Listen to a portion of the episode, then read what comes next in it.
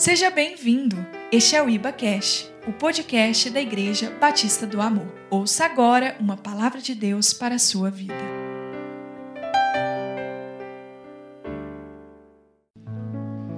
Glória a Deus.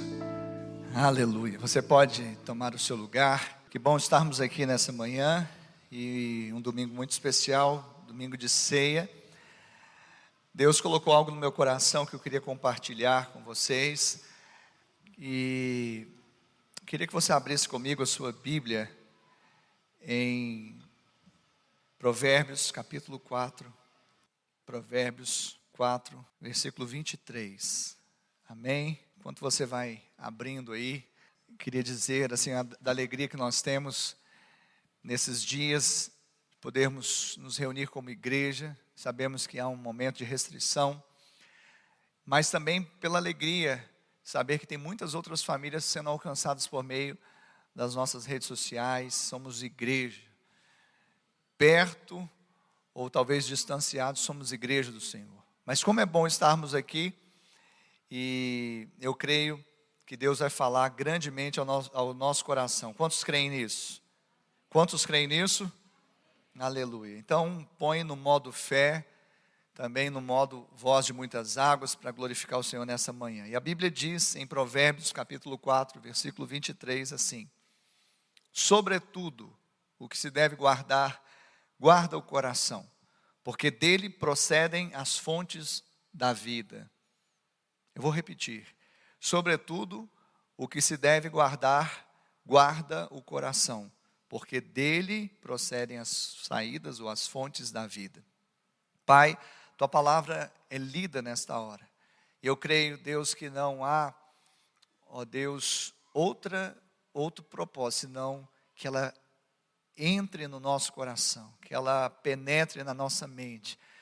Assim como o orvalho que desce do céu e não torna para lá, antes que regue a terra e faça com que ela produza, assim também a palavra que sai da sua boca não voltará para o Senhor vazia. Que essa palavra seja poderosa, mais uma vez, trazendo todo o poder redentor da cruz de Cristo, da graça do Senhor.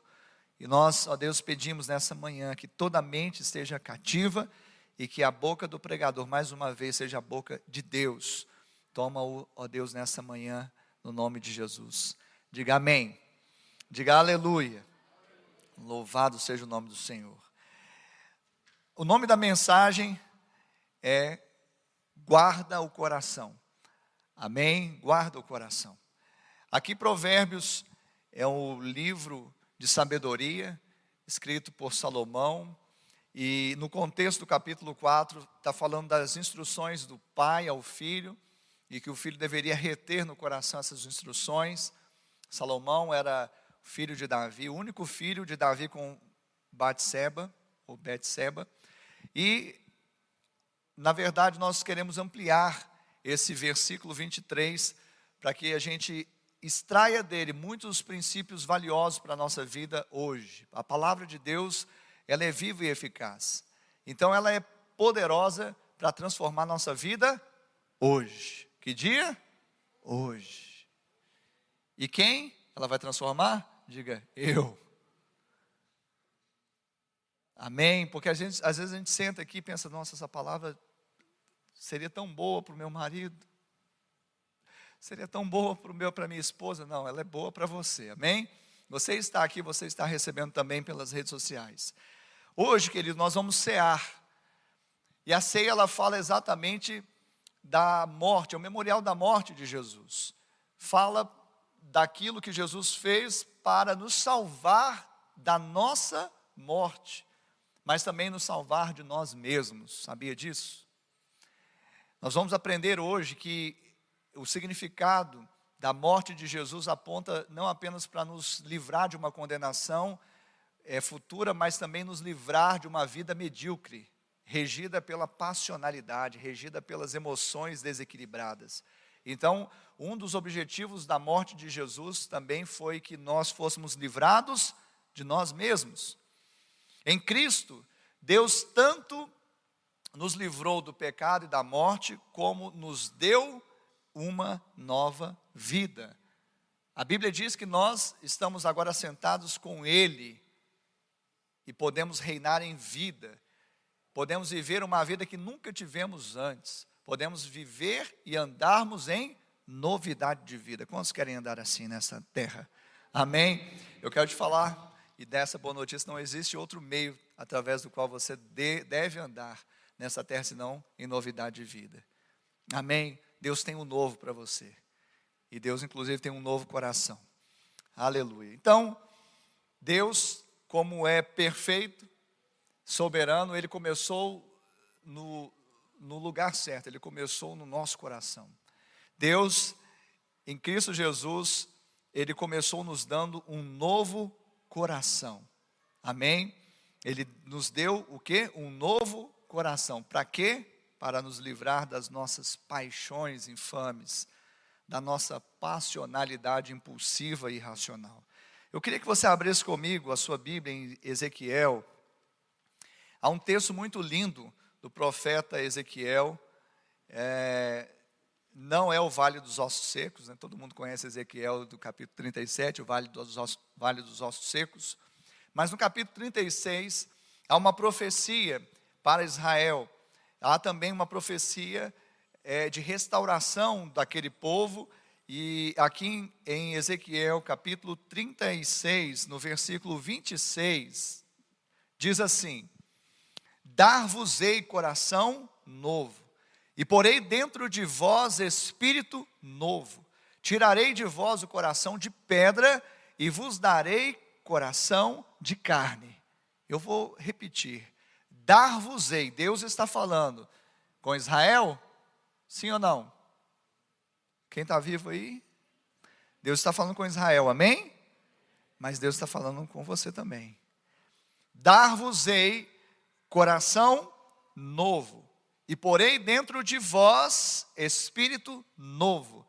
Tirarei de vós o coração de pedra, e, e vos darei coração de carne. É isso que Deus tem para você. Deus não tem, sabe, remendo novo em pano velho. Deus não tem vinho novo para colocar em odre velho. Deus não quer dar um tapa na sua lataria. Deus não quer te fazer um pecador melhorado. Deus quer te dar um coração novo. Deus quer te dar um espírito novo. Deus quer tirar toda aquela raiz do passado que trazia, sabe, um coração cauterizado, uma mente cauterizada, arrancar, desarraigar, para te dar um coração como o dele, sensível. Amém? Amém, queridos? Quantos querem receber esse coração? Isso é vital. Receber esse coração é vital. E não apenas receber, mas fazer com que ele seja irrigado pelo sangue do Cordeiro e ele possa pulsar todos os dias na sua vida, trazendo é exatamente isso, novidade de vida. Você tem um coração novo não é para viver a vida velha, é para viver o novo de Deus. Amém? E é isso que ele tem para você, não mais refém das emoções. E alguém poderia me perguntar, pastor, mas por que um coração novo? Amém?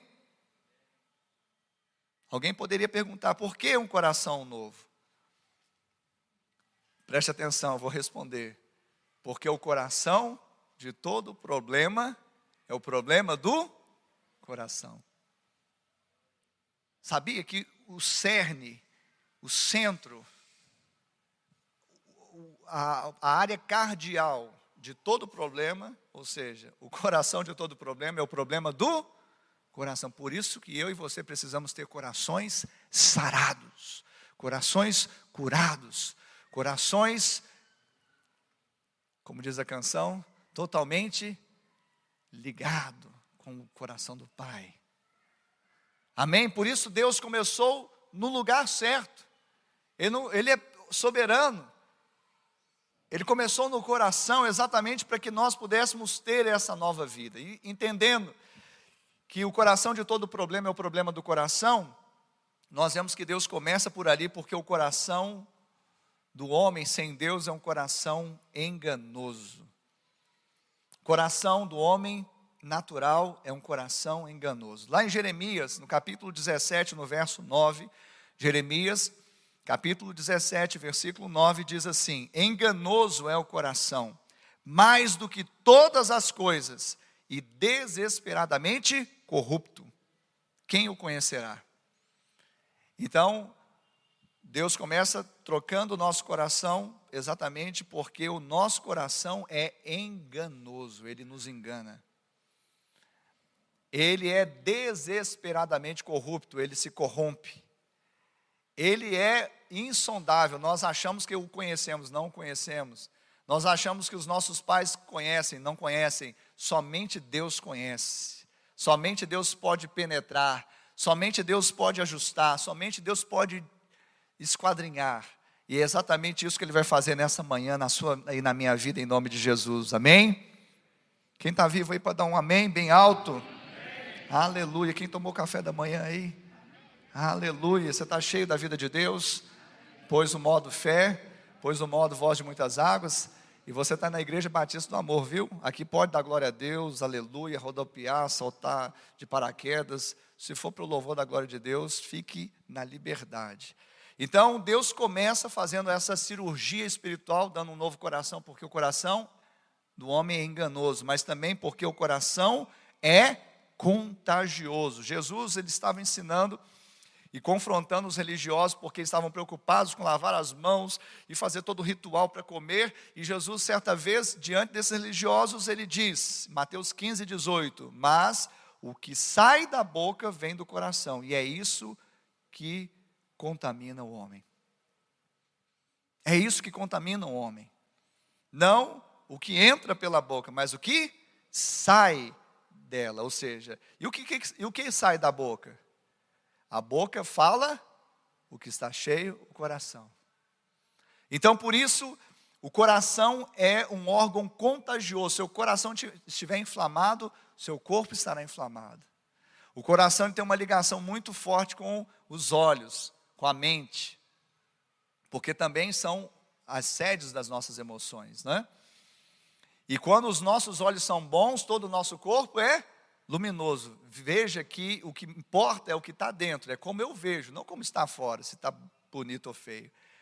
Se eu vejo com olhos bons, o meu corpo será luminoso, mas se eu não tenho esses olhos bons, e que eles são consequência de ter um coração bom, um coração novo, então meu corpo estará em trevas. Veja que o coração pode inflamar, pode contaminar. E terceiro, Deus nos deu um novo coração, exatamente porque do coração procedem os maus desígnios. Jesus também, aqui, Mateus 15, 19, ele vai dizer: porque do coração procedem maus desígnios, homicídios, adultérios, prostituição, furtos, falsos testemunhos e blasfêmias. Ou seja, quando nós olhamos vemos a prática do pecado e nós condenamos a prática do pecado. Mas antes da prática do pecado, esse pecado ele teve uma origem. E a origem do pecado é o coração. Lá no coração é que se concebe exatamente esses desígnios da maldade. E uma vez concebido, ou seja, nasce o quê? Aí sim, através do sentimento do coração, através dos desígnios do coração, ele vai gerar, vai nascer. Nasceu quem? Nasceu o pecado. E uma vez consumado, gera a morte. Tiago explica isso. Então veja que do coração vai proceder exatamente o homicídio, exatamente o adultério, a prostituição, os furtos, os falsos testemunhos, as blasfêmias, ou seja, toda malignidade, ela sai de um coração que está corrompido. Deus não quer isso para nós. Por isso ele nos deu um novo coração para sair coisas boas. Do bom tesouro do coração, o homem pode tirar coisas boas. O seu coração agora é um coração como do Pai. Amém? O coração de Adão era cheio de infidelidade, de desobediência, de ira, mas agora o coração de Cristo que está no seu peito é um coração bom, e dali você vai tirar o bom tesouro. Amém, Jesus? Então, o coração ele é algo essencial nós cuidarmos dele. Nós precisávamos ter essa atenção, por isso Salomão disse: sobretudo, o que, ele quer dizer com isso? Acima de tudo, guarde o coração. Se tem uma coisa que é sumária, se tem uma coisa que é imprescindível, se tem uma coisa que eu não posso me esquecer, sobre todas as coisas, acima de tudo, é guardar o meu coração.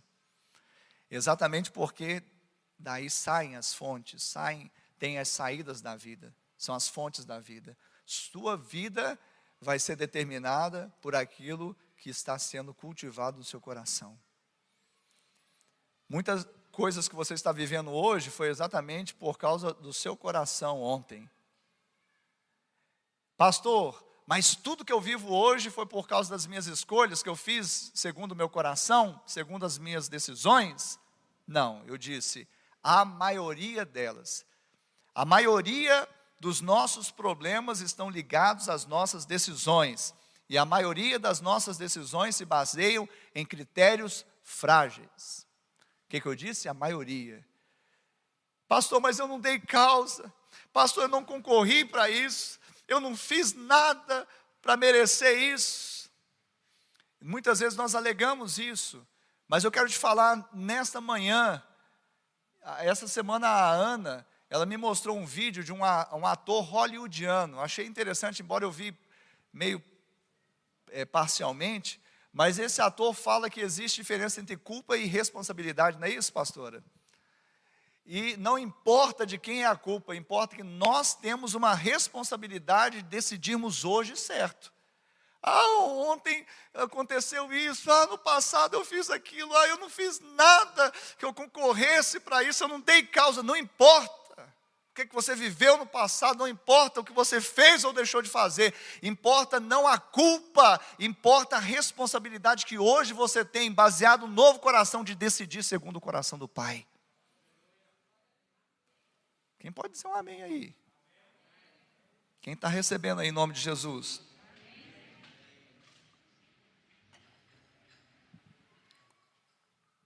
Então, essa mensagem vai ter uma segunda parte, porque eu não consegui pregar toda ela de, na, no culto das oito e meia, então já decidi. Mas na segunda parte eu vou explorar um pouquinho mais essa, essa, essa, essa questão. Mas preste atenção, querido o que eu disse aqui há pouco. A maioria dos nossos problemas estão ligados às nossas decisões. A maioria das nossas decisões se baseiam em critérios frágeis, tais como. Eu vou falar quatro critérios frágeis que normalmente, quase sempre, nós utilizamos para decidirmos, escolhermos. E que seja na maioria das situações da nossa vida, principalmente os problemas. Alguém quer problema aí? Ué, não? Ninguém quer, né? Então, uma boa ferramenta para você não ter problema é escolher de forma correta. Sabia disso? Porque a maioria dos nossos problemas são decorrentes das nossas péssimas escolhas. Mas tudo, o, todo problema que eu tenho foi decorrência da, da minha escolha? Eu já falei, a maioria. Tem coisas que eu não concorri, eu não dei causa e, como diz o outro, caiu no meu colo, né? Só que tem uma palavra também para você. Eu, eu vou explorar mais depois, assim. Não faça dos seus problemas um problema. Tá bom? Você pode pegar ele e transformar em oportunidades para a glória do, de Deus ser manifestada. Mas aí deixa para a semana que vem. Vamos voltar aos critérios. Quantos critérios? Quatro. Quatro critérios frágeis que nós utilizamos quase que 100% das vezes para decidirmos a respeito das coisas da nossa vida. E que normalmente tomamos bomba, trazemos problemas. Primeiro critério frágil: decidimos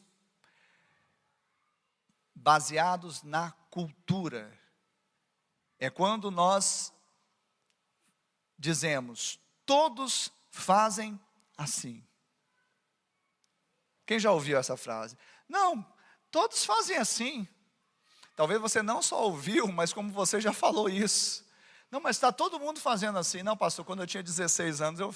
Não, filho, com 30 também, com 47, que é a minha idade. Às vezes eu. Né? Ah, todos estão fazendo assim. Você não é todo mundo. Você é a menina dos olhos de Deus. Você é, é a primícia da criação do Pai. Deus, ele tem interesse que você acerte. Deus tem interesse que você tome a decisão certa. Deus não quer que você vá para a vala comum. Deus não quer, sabe, te perder por base num, numa decisão baseada no que todos fazem. E é interessante que a Bíblia vai dar é, relatos sobre isso. Eu queria que você voltasse a sua, a sua Bíblia aí, que você que está com ela física, ou é, tocasse aí, achasse o texto de 1 Samuel, capítulo 8. 1 Samuel, capítulo 8. Os primeiros versos. Aqui nós estamos é, numa transição do, da era dos juízes para a era dos reis em Israel. E o texto diz assim, 1 Samuel capítulo 8, do verso 1 em diante. Tendo Samuel envelhecido, constituiu seus filhos por juízes sobre Israel. O primeiro chamava-se Joel e o segundo Abias, e foram juízes em Berseba. Porém, seus filhos não andaram pelo caminho dele. Antes, se inclinaram à avareza e aceitaram subornos e perverteram o direito. Então, os anciãos todos de Israel se congregaram e vieram a Samuel a Ramá. Eles disseram: Vê, já estás velho, e os teus filhos e, e teus filhos não andam pelos teus caminhos Constitui-nos, pois, agora um rei sobre nós, para que nos governe, olha, ouça bem, como o tem todas as nações. Eles pediram um, um rei que os governasse, como? Como tem todas as nações. Ou seja, todos têm um rei, Samuel. Constitui-nos então agora um rei. O senhor, o senhor já está velho, seus filhos estão bagunçados. Filhos bagunçados às vezes acontecem nas melhores famílias, viu? Mas você que é pai, não abra mão deles. Ame, porque tudo que o amor toca enriquece, tudo que ele produz permanece. Seus filhos vão ser enriquecidos e vão permanecer para a glória do Senhor. Amém? Só um parênteses, vou entrar nesse contexto familiar, mas os anciãos colocaram Samuel na parede. E qual que foi a maior motivação deles pedir, para, para pedir um rei? Porque os povos têm, todos têm. Todos fazem assim, todos têm isso. E nós temos vivido essa, é, é, é debaixo dessa, dessa influência. O crente não pode ser influenciado pelo que todo mundo faz.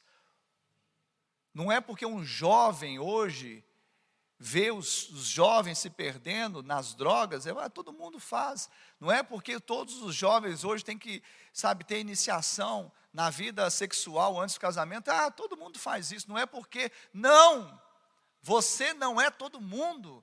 Você é único no coração do Pai. E Ele quer fazer diferença na sua vida. E Ele vai fazer diferença na sua vida.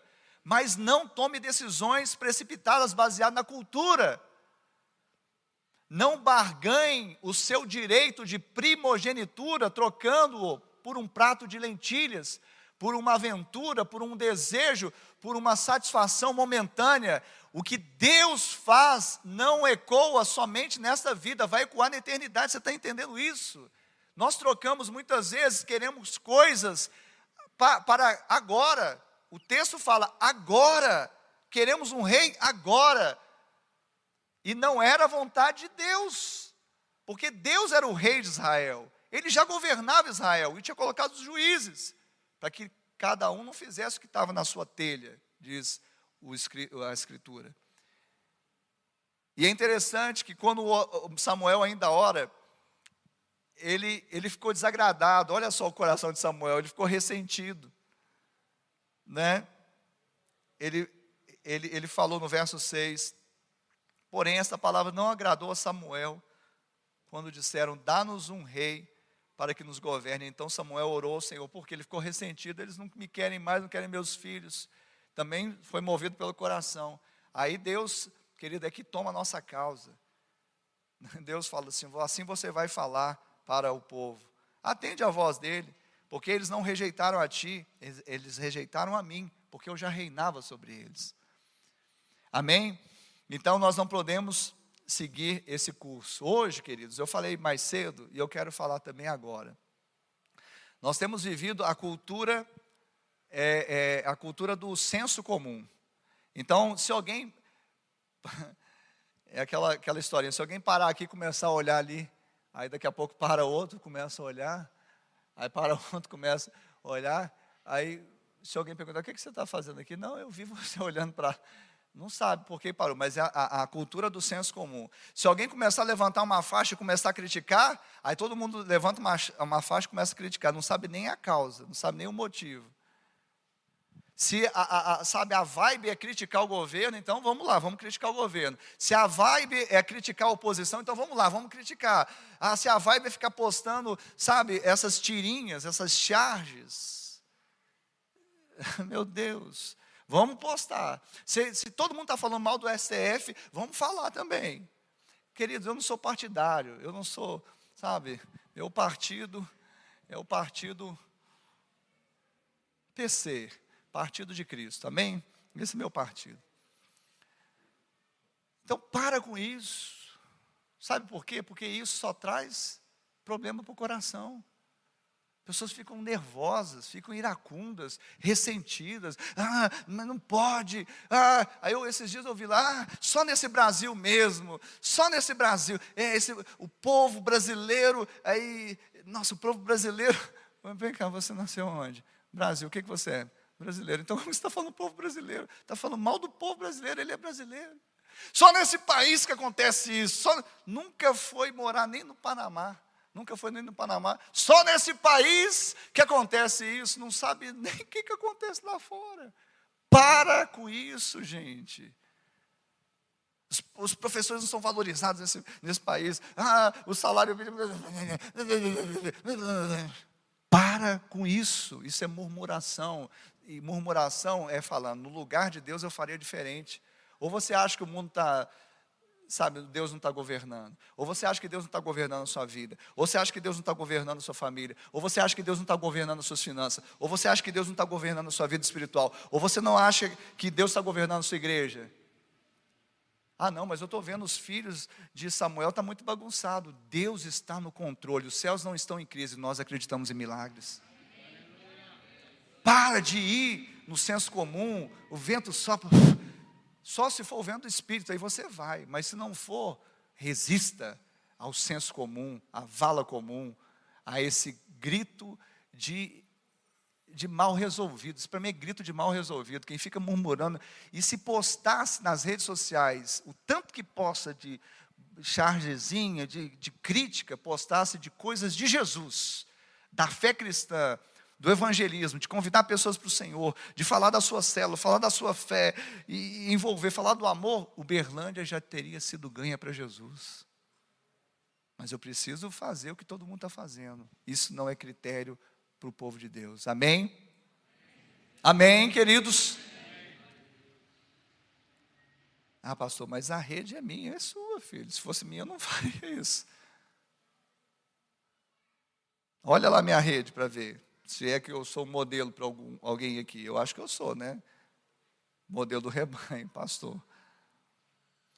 Segundo, critério frágil. Critério frágil que nós decidimos. Segundo critério é a tradição. A tradição é quando eu digo, sempre fizemos assim. Quem já ouviu isso? Alguém já ouviu? Lá em casa sempre nós fizemos assim.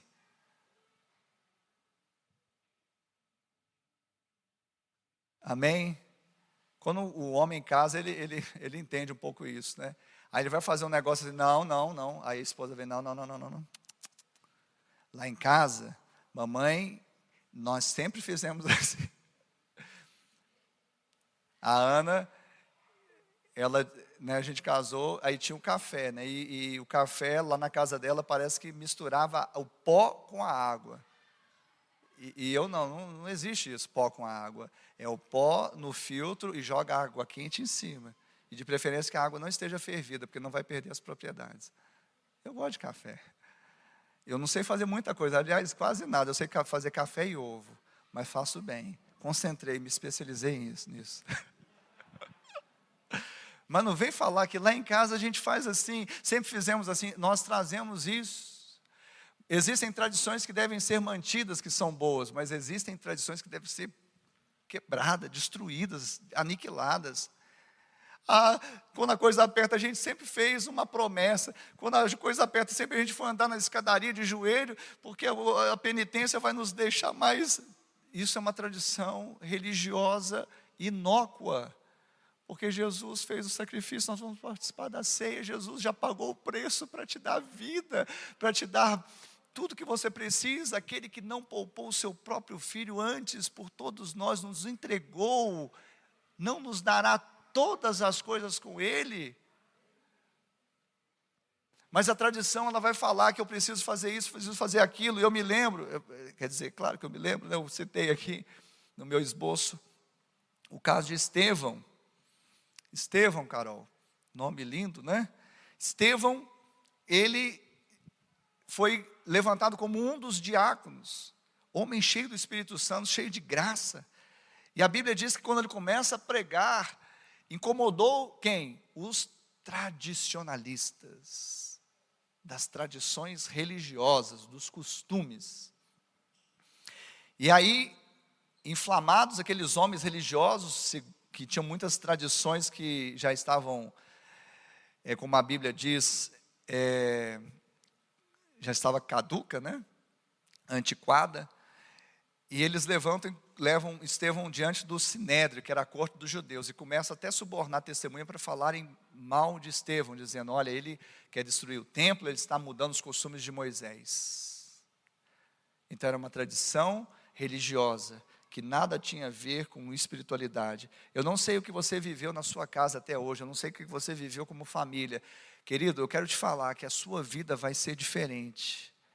Você não vai subjugar os seus familiares, você não vai desprezar, você não vai, sabe, ofender nenhuma tradição religiosa. Simplesmente você já vai fazer uma escolha que não apenas vai mudar a sua história, mas eu tenho certeza que vai mudar a história da sua família. Você crê nisso? Porque se você crê no Senhor Jesus, vai ser salvo você e sua casa. Quando você escolhe a bênção, não vive somente você, mas toda a sua descendência. Então a sua decisão, ela também está diretamente ligada à sua casa e sua família. Então não é para bater de frente, não é para espernear, não é para ofender ninguém, mas simplesmente é fazer uma escolha. Eu escolho Deus. Eu escolho o sacrifício de Jesus. Foi o que Estevão fez. Você se lembra da mulher samaritana? Que estava ali junto ao poço de Jacó, e Jesus chega naquele poço com sede. Os discípulos vão até a cidade para buscar alimento, e ele começa uma conversa com aquela mulher, e a mulher né, se arma, falando: Mas como tu, sendo judeu, fala comigo, mulher samaritana, e na conversa Jesus esquadrinha a vida dela, um raio-x da vida dela, ela vê que ele é profeta, ela começa a ter o seu coração mais quebrantado, se abrir, mas ela ainda faz uma pergunta: oh, os nossos pais, vem falando de tradição, os nossos pais adoravam no monte, vocês judeus adoram no templo, aonde que devemos adorar? Ou seja, preocupado com as tradições, mas Jesus fala, querida, essa na linguagem de hoje, segundo o Ricardo, né? Não é onde, é como, porque o, já, a hora chegou, né? A hora vem já chegou, em que os verdadeiros adoradores o adorarão em espírito e em verdade. Ou seja, não é onde, não é no monte ou no templo, é como se vão adorar de coração, em espírito e em verdade. Amém? Tradições, Tradições, eu quero declarar em nome de Jesus que as tradições erradas, as tradições pervertidas, as tradições que traziam estagnação, prisão, qualquer tipo de situação é, é, que traziam qualquer tipo de impedimento na sua vida, elas serão quebradas pelo amor do Senhor. Amém? O terceiro critério frágil, além da cultura e da tradição, o terceiro critério frágil, com, é, baseado no qual nós tomamos as nossas decisões, é a razão. A razão fala da lógica. É quando nós dizemos, dissemos, é lógico que é assim. Você não está vendo? É tão lógico que vai dar certo, é tão lógico que se eu fizer isso vai acontecer aquilo. Ou seja, eu uso a razão E nós não estamos fazendo apologia para que você saia tendo atitudes irracionais. Deus nos dotou de bom siso, de bom senso, de razão.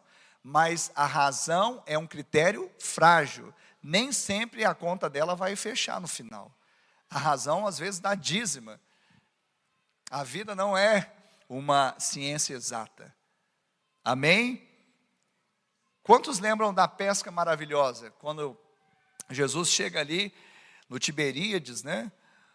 E que é o mar da Galileia, e aí ele vê os pescadores já meio assim, cabisbaixos, recolhendo as redes, os barcos ali à margem, e Jesus sobe num barco, pede para eles saírem um pouco, para ele poder pregar. Ele prega e depois ele fala: Olha, lança as redes ao mar. Aí Pedro, imagina Pedro, querido, se coloca no lugar de Pedro. Pedro era um pescador exímio, ele tinha uma companhia de pesca na época, os sócios dele eram Tiago e João. Então ele conhecia, tinha brevet de arraiz, tinha brevet de pesca submarina, tinha tudo. Aí vem um carpinteiro, um marceneiro de Nazaré. O homem tinha ele tinha usado as técnicas, e, e, e se, segundo a história, segundo a geografia daquela região histórica, diz que no mar da Galileia, para se pegar peixe, deve-se pescar à noite em águas rasas. Então, deve-se pescar à noite em águas rasas. O que, que Pedro fez? Pescou a noite inteira, em águas rasas. Mas quanto peixe ele pegou? A razão dele, o intelecto dele dizia: pesque à noite em águas rasas. Mas chegou o marceneiro, falando para o pescador: passa ao largo. Fala, ao largo. Diga ao largo. Eu quero profetizar na sua vida nessa manhã. Que quando você sair da esfera da razão, que te limita a ver somente o que os seus olhos naturais veem, e começar a andar pela fé, vendo o que não é aparente, então sua vida vai alargar. Algum crente aqui nessa manhã? Deus vai dilatar a sua pescaria. Deus vai te fazer experimentar coisas sobrenaturais. Porque no natural tem pessoas se matando, tem pessoas morrendo, tem pessoas desesperadas, tem pessoas entrando em depressão. Mas o que Deus tem para você não é natural, o que Deus tem para você é sobrenatural. Pedro, ele disse, sob, ele disse assim, mestre. A palavra mestre no original grego é uma pessoa que tinha de fato autoridade digna de ser obedecida. Então ele reconhece isso. Mas preste atenção, quando Pedro diz, mestre, sob a tua palavra, ele faz cessar o que? O critério da razão. A razão dizia, nunca vou fazer isso. Eu já tentei a noite toda, que é o, o horário bom e no raso não deu, mas sob a tua palavra eu lançarei as redes. E a Bíblia diz que ele pegou tanto peixe que o barco dele veio quase a pique. Eu quero falar nesse tempo, seu, seu barco vai encher tanto de peixe que vai sobejar a ponto de você ter que dividir com outras pessoas à sua volta. Isso vai ser uma revolução na sua vida em nome de Jesus. Quando tomam posse disso nessa manhã, pode aplaudir no nome do Senhor.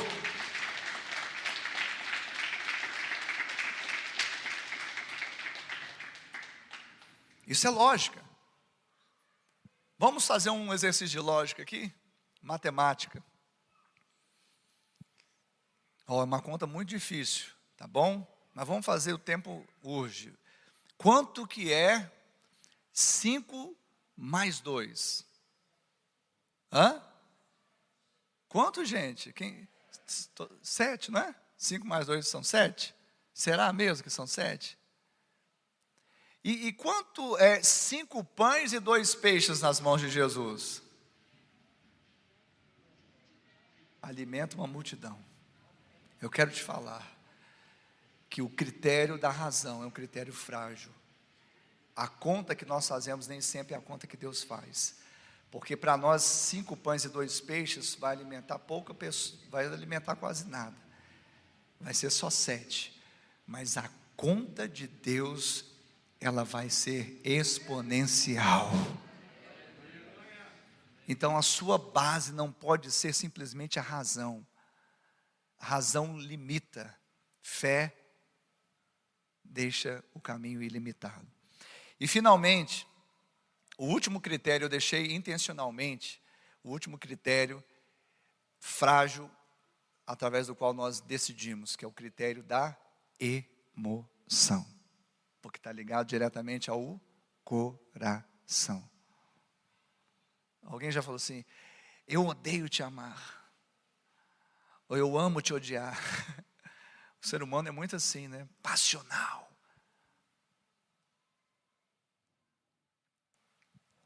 Passional.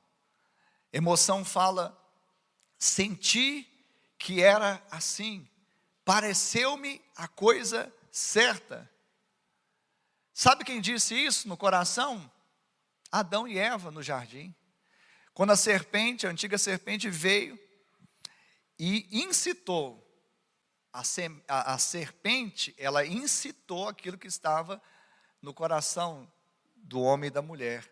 Ela incitou. E a incitação foi exatamente no emocional. O que que Deus disse? Não comereis, porque morrereis? Não, não é bem assim. Na verdade, quando você comer, seus olhos vão ser abertos. Ah, Deus não falou disso para nós. Ah, então deve ser muito bom ter os olhos abertos, deve ser muito bom ser como Deus. Ah, a Bíblia vai falar que quando eles tomaram do, do, do fruto, eles tomaram da árvore que o fruto era bom aos olhos, aprazível ao coração, ou seja, ele era desejável. E eu quero falar que muitas vezes o nosso coração passional, as nossas paixões podem nos levar à desobediência. E a desobediência ela não traz o favor. A desobediência nos impede de avançar. A desobediência é exatamente eu negar a minha fé. A desobediência é eu limitar as minhas ações. A desobediência ela traz consequências. Ah, mas Deus pode perdoar. Deus não pode, mas vai perdoar. Não importa quantas vezes você foi guiado pelo coração e desobedeceu, pensando que estava fazendo a coisa certa, pareceu-me tão bom, mas lembre-se disso. Lembre-se de que as coisas certas não são simplesmente o que eu penso que é certo, o que eu sinto que é certo, o que me parece ser certo, mas aquilo que está alinhado com a palavra de Deus, com os oráculos de Deus, com a vontade de Deus, com aquilo que Deus tem dado como bússola para nós, que é a sua Bíblia, a sua palavra. Há pessoas que vêm pedindo, pedindo oração, pastor, ora por mim, para eu vou decidir. Aí tem decisão que eu falo assim, não precisa nem orar, filho. Aí a pessoa, nossa, pastor, o senhor não quer orar? Quero. Orar sempre é bom. Mas tem coisa, querido, que a gente quer espiritualizar para trazer uma chancela a uma coisa que eu já estou inclinado a fazer. Deus não tem compromisso com isso. O que, que eu quero dizer com isso? Tem coisas que Deus não quer, já está escrito na palavra. Quebra de aliança, não vou falar porque nós falamos o mês passado inteiro. Não é vontade de Deus, não tem nenhuma base. Inclusive, Paulo vai escrever que toda aliança, ainda que seja meramente humana, não pode, não deve ser revogada. Mas as pessoas muitas vezes quebram por causa de ressentimento, de amargura, de justiça própria no relacionamento conjugal, no relacionamento ministerial, no trabalho, em tantas coisas, ao invés de consultar a Deus, pedir, Deus fala ao meu coração. Ah, pastor, mas eu tenho orado tanto, eu tenho pago um preço. Para de pagar muito preço aí, viu? Ah, pastor, nossa, o senhor foi muito carnal agora. Não, filho, é porque Jesus pagou todo o preço. Esse negócio de vamos pagar o preço, pagar, isso me soa como lei. Quando fala muito nisso, eu entendo que tem às vezes é um, um crentez, né? Vão pagar o preço, é o preço de converter o meu coração ao coração do Pai. Amém. Mas a ação, se há uma ação que nós devemos fazer, se há um mérito nosso, é crer. Ah, mas eu estou orando, eu estou crendo, eu estou me ajoelhando, eu estou fazendo isso e aquilo. Querido, então espera, porque Deus não te abandonou. Deus não se esqueceu de você. Deus não tarda, muito menos falha. No tempo oportuno, se você se quebrantar, se você se humilhar, se você se colocar debaixo da sua poderosa mão, não debaixo do, dos conselhos do seu coração, então em tempo oportuno, como ele fez com Jesus, que se humilhou e depois colocou ele como nome sobre todo nome, ele também vai te exaltar, ele vai te levantar. Amém, Jesus. Mas não deixe que o coração guie. Não deixe. Sabe, as pessoas brigam, se ressentem. E às vezes por detalhes. E aqui em 1 Samuel, nós lemos o capítulo 8, mas no capítulo 13, aí já debaixo do primeiro rei de Israel, Saul. Saul então foi colocado por rei sobre Israel. E Saul começou bem, ele terminou mal, né? Mas ele começou bem, começou humilde, começou com o coração, sabe, quebrantado, ouvindo a voz do seu conselheiro, do seu tutor, do seu mentor, Samuel. E aí, Samuel, que era sacerdote, era profeta, era juiz, mas na qualidade de sacerdote, ele falou assim: Olha, você vai ter a guerra, é, é, vai é, enfrentar a guerra com os filisteus. Mas aguarde. Aguarde, porque eu vou estar contigo e vou fazer o sacrifício. E você vai vencer. Preste atenção, querido. O rei era Saul, o profeta, o sacerdote era Samuel. O, o, o sacerdote fala para o Saul, rei, espera, porque eu vou sacrificar. Quem sacrifica é o sacerdote. O rei precisava só esperar, aguardar e crer que a coisa ia acontecer. Mas em 1 Samuel capítulo 13, no verso 8, em diante diz assim: Esperou Saul sete dias. Quantos dias? Aos sete de novo, sete dias. Segundo o prazo determinado por Samuel. Então espera, quantos dias? Sete. Não vindo, porém, Samuel a Gilgal, o povo foi se espalhando dali. Então, é aquela situação, quando nós estamos diante de uma situação difícil, os inimigos se levantando, parece que você se vê sozinho, porque as pessoas vão espalhando também, você se vê sozinho. Aí a tendência de você decidir errado é grande. Por quê? Porque seu coração fica eh, batendo forte, você fica emocionalmente desequilibrado. Ai meu Deus, o profeta não veio, o sacerdote não vem sacrificar, os inimigos estão se levantando, o povo está indo embora. Ai meu Deus, então, verso 9, disse Saul: Trazei-me aqui o holocausto. Olha só, ele foi fazer o que não deveria fazer. O que, que ele deveria fazer? O quê? Tem hora que você só tem que esperar. Eu estava falando aqui, né? Eu estou orando, pastor, estou orando, e Deus não está falando. Se Deus não falou nada, é porque Ele já falou. Eu vou repetir, que isso é forte, é profundo. Viu? Em vez de você ficar colocando aquelas frases do, daquele pastor, internauta top, põe essa frase aí, dá uma moral aí. É, porque tem gente que está aqui e fica postando só ele, mas tudo bem. Eu já curei meu coração a respeito disso. Nem sei porque que eu falei isso. Quando você estiver orando e falar, eu estou orando demais, e nada está acontecendo, Deus não respondeu, pastor. E não respondeu, filha? Não. Então ele já respondeu. Deus, é para eu chutar o balde, é para eu quebrar a aliança, é para eu sair da igreja, é para eu pegar e. O meu filho, não sei quem. Aí, silêncio. Qual que é a resposta? Não. Se fosse assim, Deus ia falar: sim, faça isso. Quando Deus se cala, é porque Ele já falou.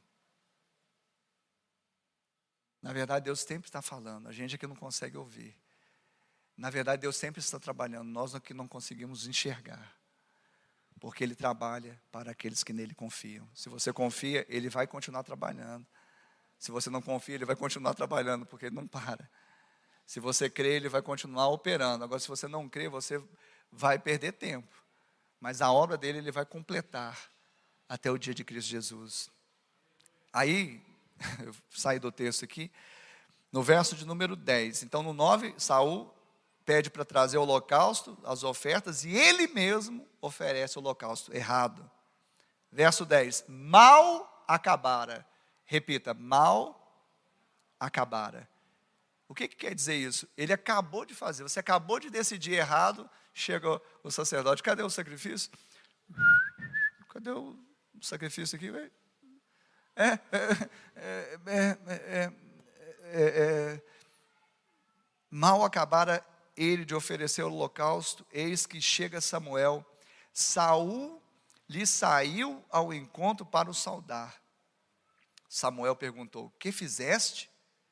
Respondeu Saul, vendo que o povo ia espalhando daqui e que tu não vinhas nos dias aprazados. Quantos dias? Quantos dias que eram os dias aprazados? Quantos? Que dia que Samuel chegou? No sétimo dia. Ah, mas foi 23 horas e 54, 59 minutos. Mas ele chegou no sétimo dia. A sua bênção pode chegar 23 horas e 59 minutos, mas ela vai chegar na sua vida.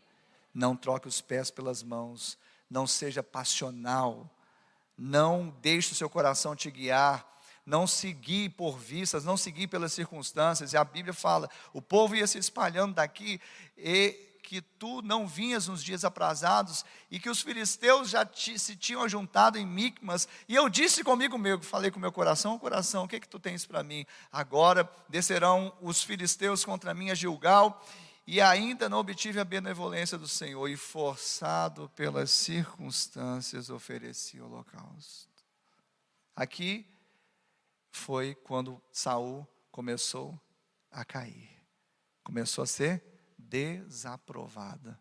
Começou a perder o trono. Deus não quer que você tenha um trono provisório. Deus quer que você reine em vida com Jesus. Para você estar ali reinando em vida com Jesus, não é por força, não é por poder, não é pelo que acha que é certo, que me pareceu a coisa certa. Não. Você reina ali por meio da fé. Não é o que você fez, o que você achou, mas é o que ele fez, é o que ele pensa. Mas eu tenho boas notícias que ele diz a seu, que ele diz: Eu é que sei os pensamentos que têm a seu respeito, pensamentos de paz e não de mal, para vos dar o fim que desejais. Eu queria que a equipe de louvor pudesse já estar aqui comigo. Como eu falei, nós vamos continuar essa mensagem. Teria tantas outras coisas para falar, mas para a gente não estender tanto assim, mas eu creio que Deus falou o que precisa ser falado essa manhã. A palavra do coração na Bíblia, a palavra coração na Bíblia denota a sede dos sentimentos e impulsos do homem. É a sede de nossas emoções. E exatamente por isso Salomão disse: sobretudo, ou seja, acima de tudo, o que se deve guardar, guarda o coração. Guarda o seu coração, sabe? Guarda o seu coração das influências. Guarda o coração, sabe, da cultura, da tradição nefasta. Guarda o seu coração da razão de você ficar cético, só querer saber as coisas que os seus olhos te mostram. Guarda o seu coração dos sentimentos nocivos, da raiz de amargura, do ressentimento Sabe, muitas, muitos de nós hoje estão tomando decisões baseadas no passado. Ei, o passado já se foi. Ah, mas eu sofri tanto. Eu trago traumas, eu trago. Ei, Jesus está aqui e Ele está aqui para te curar dos seus traumas. Jesus está aqui para te curar das amarguras, Jesus está aqui para te curar do passado. Jesus está aqui para te curar, para tirar o coração que se tornou duro com o passar do tempo, com as experiências. E Ele quer fazer isso nessa manhã. Você está me ouvindo? Ele quer fazer isso. Você que está em casa, está recebendo essa palavra, saiba disso. Ele quer mudar a sua história. Mas para mudar a sua história, para mudar a minha história, para mudar a nossa história, precisa mudar o nosso coração. E ele fez isso colocando um coração igual ao dele, coração de Jesus. Deixa o coração de Jesus pulsar, pulsar. Deixa o coração de Jesus ficar irrigado com esse sangue dele. Você não vai mais ficar refém das feridas da alma. Você não vai ficar mais refém do passado. Tem pessoas que não avançam porque estão paralisadas no passado. Ou tem outras que estão, sabe, só ficam projetando coisas no futuro, estão hipnotizadas no futuro. Ei, Deus te deu hoje. Hoje é o dia que o Senhor fez. Hoje eu proponho bênção ou maldição, vida ou morte. Escolhe, pois, a vida. Escolhe. Escolhe viver a vida de Deus. Escolhe se libertar porque Deus, Ele, como eu falei, Ele não apenas fez com, através de Cristo, com que nós fôssemos livres da morte, mas fôssemos livres também de nós mesmos, nosso coração passional, impulsivo. Eu queria que você ficasse de pé no seu lugar. E eu queria que você fechasse os seus olhos e começasse a pensar, talvez em situações da sua vida, que até o presente momento, não aquelas que você já venceu, aquelas que você já venceu, elas já são vencidas. Mas você vai pensar naquelas que ainda você, de alguma forma, tem percebido que não venceu, que você ainda está preso, que ainda você, você ainda conserva uma raiz de amargura, um ressentimento, e que isso tem trazido prejuízo para a sua vida relacional, sua vida conjugal, sua vida familiar, sua vida profissional, sua vida espiritual, sua vida ministerial, sua vida. Coisas que não mais podem estar presentes aí no seu coração. Não pode, porque ali é um terreno agora conquistado. E a conquista foi do Deus Todo-Poderoso. E ele não, conquistou, ele não conquistou sendo um déspota que bateu arrombou a porta, não. Ele conquistou batendo a porta e falando. E um dia você ouviu a voz e abriu a porta, ele entrou no seu coração para cear com você, para que você ceasse com ele, ou seja, para que você experimentasse da vida de Deus. Então isso não pode permanecer mais. Essa peçonha, essa rapina, essa amargura, esse ressentimento, que está fazendo com que você libere isso sobre outras pessoas. Libere isso na sua vida e você às vezes fica sentindo pesado. Deus tem leveza para você, porque Ele levou sobre si os nossos pecados e as nossas dores. O castigo que nos traz a paz hoje, nós temos paz com Deus, porque o castigo estava sobre Ele. Ele quer fazer essa obra, deixa Ele fazer, deixa Ele completar. Abra o seu coração de verdade. Não esconda lá no porão, no sótão. Abra, abra o seu coração. Fala, Pai, dá-me um coração como o teu. Porque um dia eu recebi um novo coração regenerado, mas que ele pulse de verdade em mim. Feche os seus olhos, coloque a mão no seu coração agora. Deixa Deus continuar falando com você nessa hora. Eu queria que você repetisse uma oração comigo, dizendo: Senhor, todos que estão aqui presencialmente ou estão no culto online, digam: Senhor, nesta manhã eu ouvi a tua palavra e ela gerou fé em meu coração. Por isso, agora, com a minha boca, eu confesso que Jesus Cristo é o meu Senhor, é o meu Salvador. E com meu coração, eu creio que Deus, o Pai, ressuscitou Jesus, o Filho, dentre os mortos. Salva-me, Senhor. Escreve o meu nome no livro da vida. Pai, eu que um dia estive em teus caminhos, mas me desviei, me afastei, fui levado pelas emoções, Hoje, arrependido eu volto, na certeza que sou aceito, sou recebido em seus braços de amor.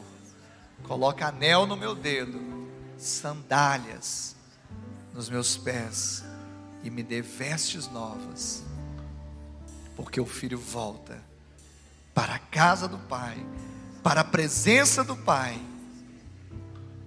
Eu quero perguntar aqui, ainda com os olhos fechados, você que fez essa oração e se identificou com ela, levante uma das suas mãos agora que eu quero orar por você. Isso, eu vejo uma mão levantada. Você que fez essa oração e se identificou com ela, você pode levantar sua mão agora, onde você está. Aleluia. Sabe, há pessoas aqui que precisam de um recomeço. Não se, não endureça o seu coração. A palavra diz: se hoje não endurecerdes o vosso coração, não endureça. Quem sabe é você que precisa levantar sua mão para ter um recomeço. Porque suas decisões até então elas não estavam pautadas mas porque estava no tempo da ignorância e agora tem a luz do Senhor está entrando e você está conseguindo perceber. Talvez lugares que você estava indo, estava te afastando de Deus, hoje você está voltando. Talvez decisões que não estavam alinhadas com aquelas que estão no céu, ou aquelas que estão no coração do Pai, você precisa recomeçar. Eu abençoo essa mão levantada aqui, eu abençoo as mãos levantadas em qualquer lugar que possa chegar essa mensagem. Porque eu declaro que isso não, ó Deus, isso não é simplesmente um apelo emotivo, mas é uma convicção de fé. A mão levantada simboliza a rendição, é deixar a cultura, a tradição, a razão e a emoção e mergulhar na fé, no sacrifício de Jesus. E por isso agora não há mais condenação. E essas vidas agora fazem parte da família de Deus. Também aqueles que estão voltando ao primeiro amor, Pai. Que eles não sejam mais guiados, ó Deus, pelo coração tão inflamado com tantas coisas que os fizeram sair da Sua presença. Mas que eles permaneçam firmados no amor de Deus, na fé no Filho de Deus em nome de Jesus, amém. Amém. Nós vamos participar agora da ceia. Estamos terminando essa reunião, mas não antes de comermos do pão e bebermos do cálice. Quem é convidado para a ceia? A ceia não é, sabe, um piquenique, a ceia não é um churrasco que nós fazemos entre amigos. A ceia é uma ordenança de Jesus. Os convidados são aqueles que compreendem o significado disso. E como que nós compreendemos? Intelectualmente? Não, pela fé. Aqueles que nasceram de novo. Então, se você já nasceu de novo e já se batizou nas águas, ou seja, demonstrando publicamente o seu novo nascimento, então você é convidado à ceia. Caso você não tenha aceitado Jesus, aceite Jesus. Caso você não tenha se batizado, procure saber como você faz para descer as águas. Porque, como eu digo, senão vai ser apenas uma refeição. Refeição nós comemos em casa. A ceia tem um sentido espiritual. E só discerne o corpo e o sangue aquele que não nasceu da carne, sabe? E nasceu sim do Espírito. Obrigada por acessar o IbaCast. Acesse também nossas redes sociais. Siga Igreja Batista do Amor. Até a próxima!